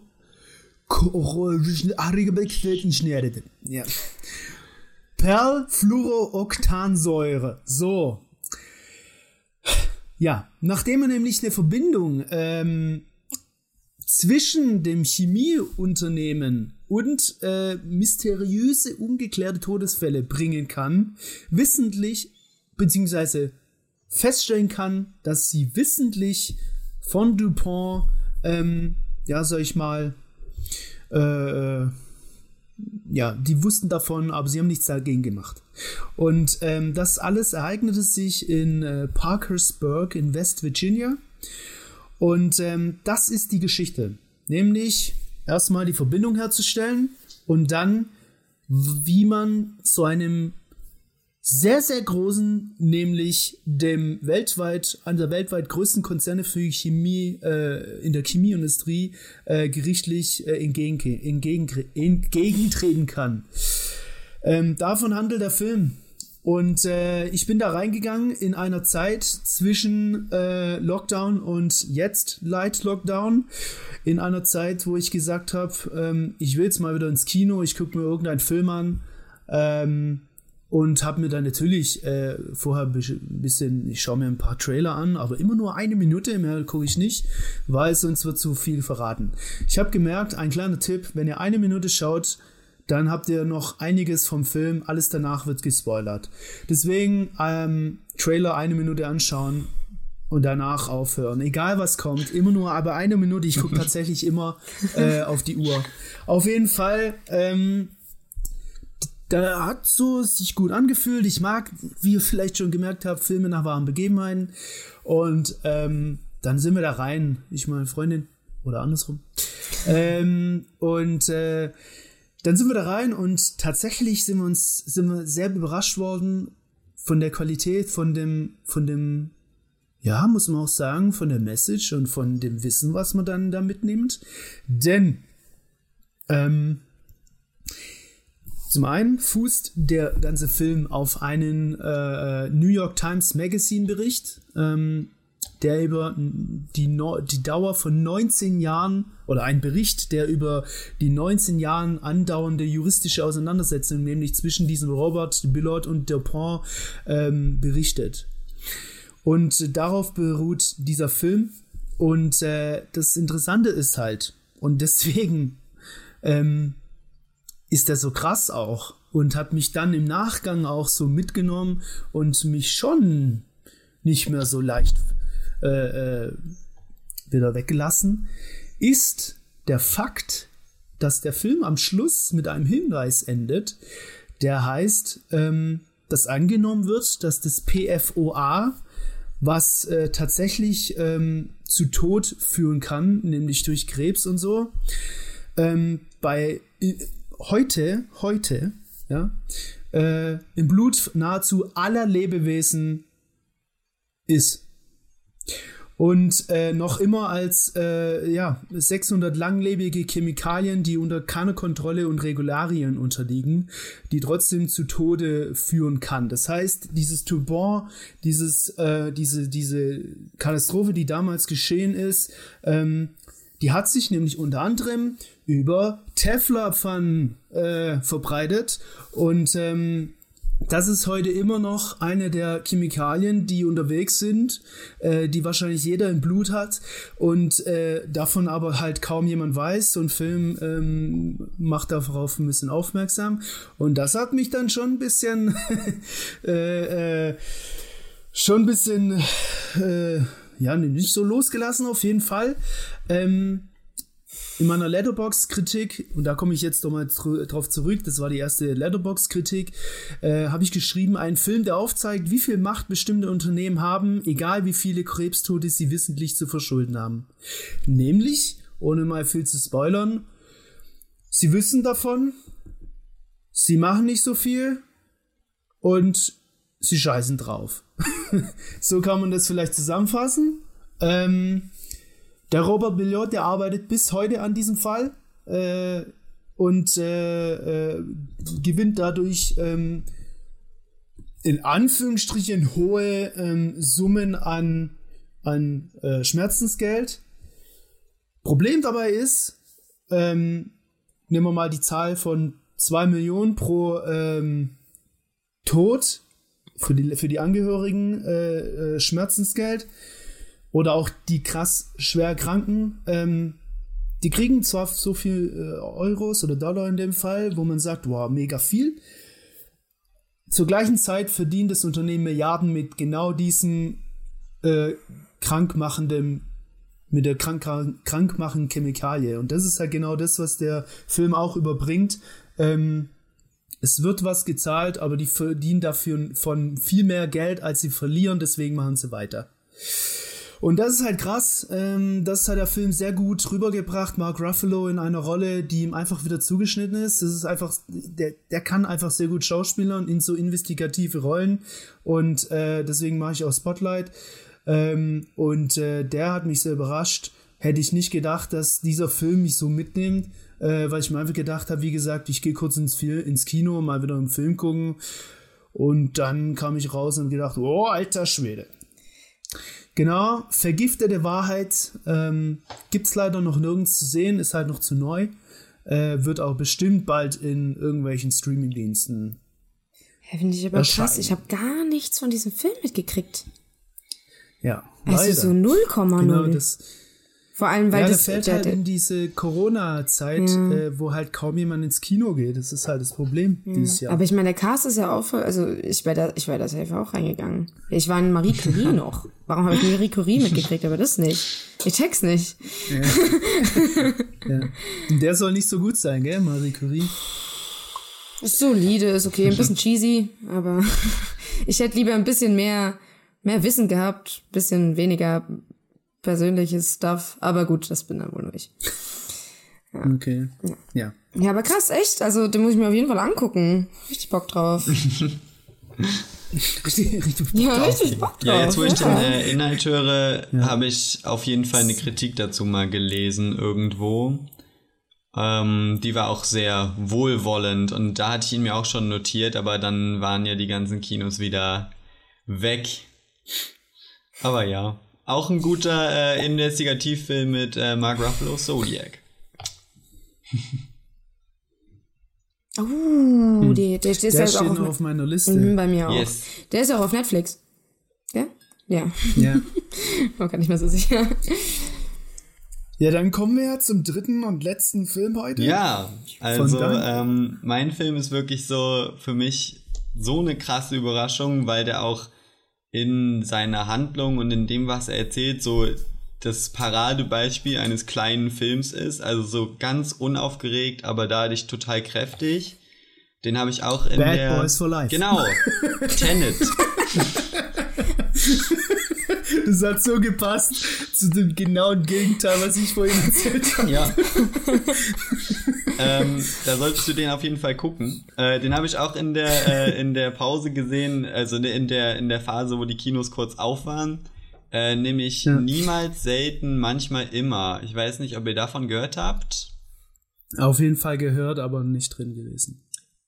Nee. Ja, also der ist. Also den ähm, Titel, ich weiß auch nicht ganz genau.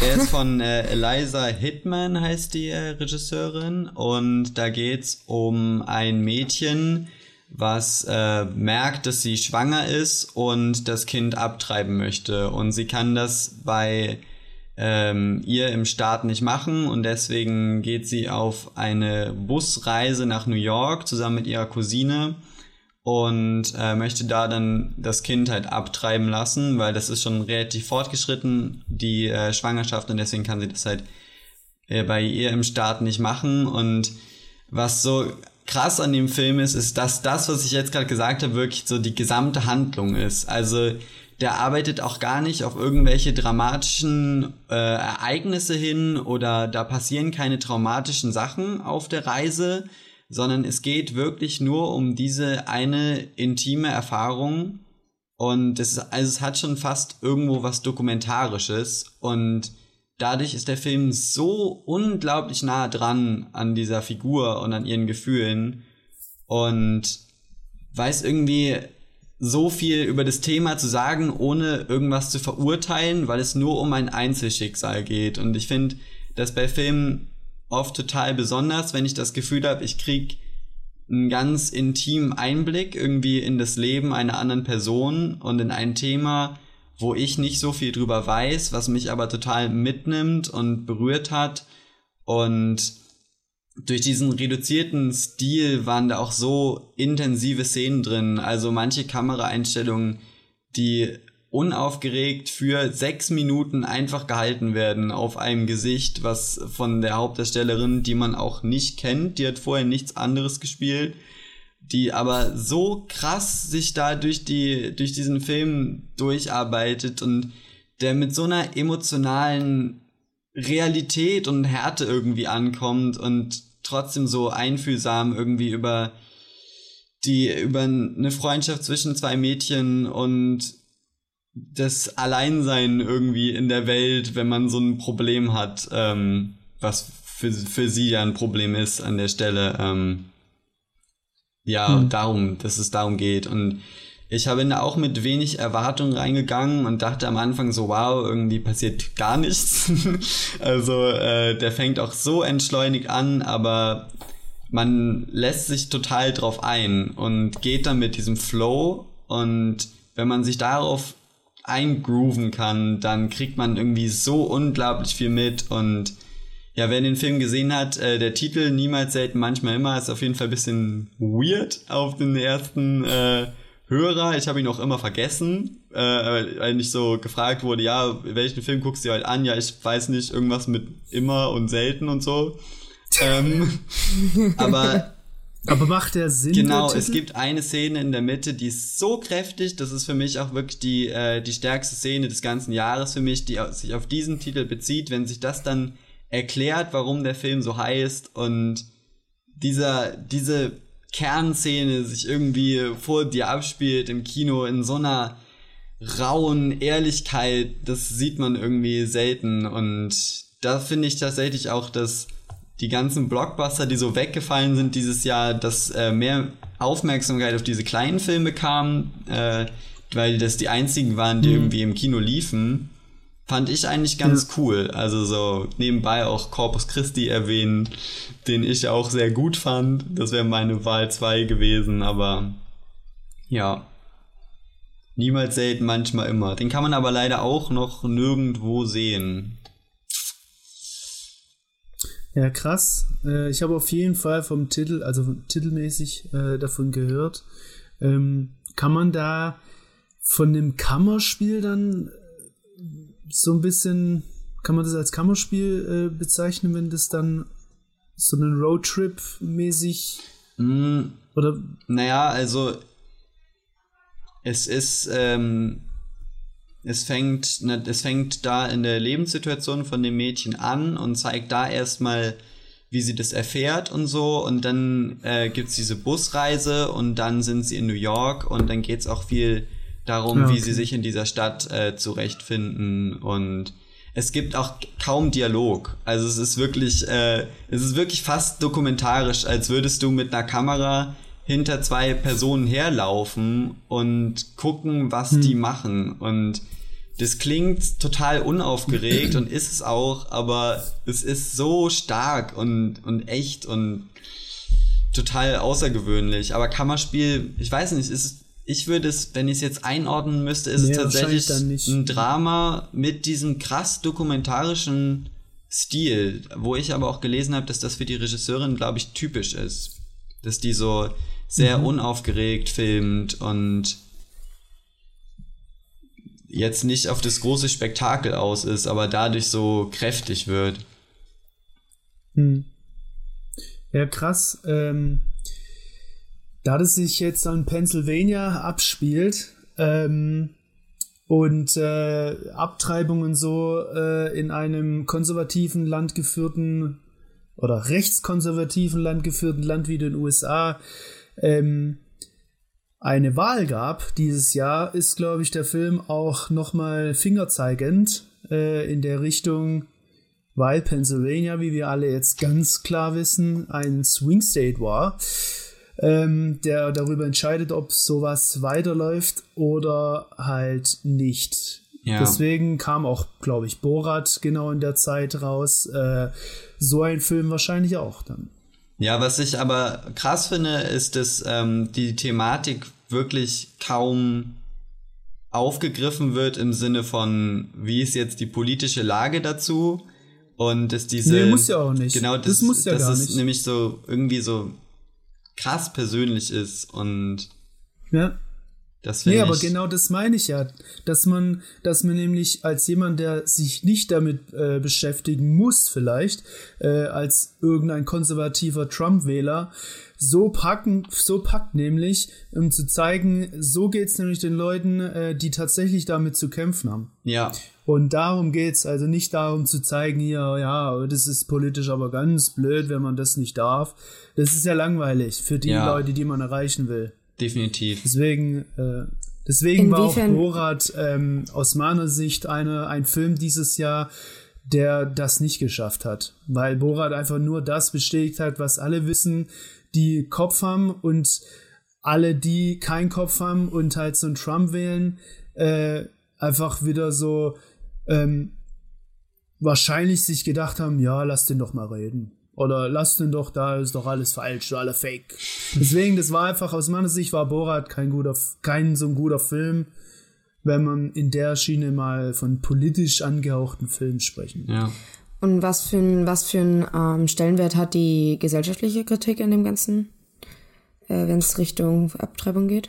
Also es ist wirklich ähm, nur aus der Perspektive der Protagonistin und es geht nur um ihre Innenwelt und es gibt, zum, es gibt nur eine Szene, wo es dann auch wirklich vor der Abtreibungsklinik ähm, Protestierende gibt, protestierende Massen. Und die Kamera ist an der Stelle genau hinter der Protagonistin und du siehst, was sie sieht. Und ich finde das so sehr repräsentativ, wie der Film mit dem, mit dem Aspekt umgeht. Also es geht darum, wenn irgendeine x-beliebige Person sich jetzt mit dem Thema auseinandersetzen würde, was würde diese Person erleben in einem realistischen Kontext. Und das ist wirklich krass. Also ich habe nicht erwartet, dass es mich so doll mitnimmt. Ja, richtig cool. Der ist auf jeden Fall jetzt auf meiner Liste. ich liebe ja. das. Ja, cool. Äh, ich habe ja gesagt, die letzte Kategorie wird wahrscheinlich die Kategorie sein, wo wir am meisten was mitnehmen und vielleicht auch alle Zuhörer äh, am meisten mitnehmen, weil ich denke mal, die meisten von unseren Zuhörern haben Tenet und 1917, wenn sie irgendeinen Film dieser gesehen haben, waren es die zwei.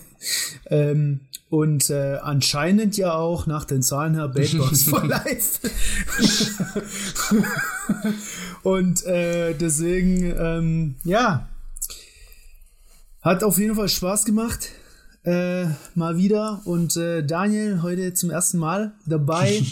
Wahrscheinlich in Zukunft auch äh, öfters dabei. Wir haben ja nächste Woche, soweit ich weiß und gerade mal auf den Kalender schaue, nächste Woche ähm, ja einen sehr spannenden Podcast geplant, der so ein bisschen in die Zukunft schaut. Ähm, ich gucke gerade mal in den Kalender, ob wir das auch ob ich da auch äh, alles richtig sage. Ihr könnt mich auch kurz. Äh, ja, genau. Nächste Woche, nächsten ja, Sonntag wird aufgenommen. Mittwoch wahrscheinlich kommt er live. Ähm, da bist du auch, glaub dabei, ja, Daniel. Also oder? bisher bin ich äh, eingeplant. Ja. bisher bist du ein, Ja, ich glaube, da ändert sich da nichts. Ähm, für alle, die auf jeden Fall Bock haben, äh, wir hauen regelmäßig Podcasts raus. Nächste Woche wird nämlich ein Podcast sein, wo wir in die Zukunft schauen, nämlich zehn Jahre. Und äh, wir schauen mal, was so an Infos kam bisher, ähm, welche Filmstarts wir in den nächsten zehn Jahren äh, erwarten dürfen. Oder so in den nächsten, äh, ja, doch in den nächsten zehn Jahren. So bis 2030 mal gucken. Und wir spekulieren natürlich auch, welche äh, Fortsetzungen einfach ähm, Sinn machen die schon vielleicht jetzt äh, angekündigt werden, aber wie zum Beispiel auch Avatar irgendwie äh, 20 Jahre vorher angekündigt wurde und so weiter. Das wird ein ganz spannender Podcast. Ich bin sehr gespannt. Ähm, und äh, wir hoffen, ihr hattet Bock. Äh, mir hat es auf jeden Fall Spaß gemacht. Ähm, und äh, habt ihr noch letzte Worte an unsere lieben Zuhörer und auch an uns? Oder an mich und an Daniel? Oder auch an Sophie? Ich wollte auch gerade sagen, schaut, schaut, äh, die, schaut die Überraschungsfilme. ja. Sehr gute. Ja, sehr gut. Äh, dann bleibt mir nichts anderes zu sagen als äh, ja, noch schön Nikolaus, beziehungsweise schöne Weihnachtszeit. Wir werden ja den Podcast höchstwahrscheinlich wieder so Dienstag, Mittwoch live stellen. Kommentiert, abonniert und äh, wir hören uns dann spätestens nächste Woche wieder. Und äh, wünschen euch bis dahin auf jeden Fall eine schöne Weihnachtszeit und viel Schnee und Schokolade und Lebkuchen und Spekulatius Oh. und Dominosteine Und Zahnschmerzen. und Plätzchen. Was gibt's noch? Zahnschmerzen und Okay, Bauchschmerzen. Nee, das nicht. Positivity. Wir haben, wir haben glaube ich, dieses Jahr genug mit Krankheiten zu tun. Oh, really, you think? Äh, ja. Schönen Abend euch noch und ähm, wir sehen uns und hören uns. Bis dann. Ciao. Tschüss.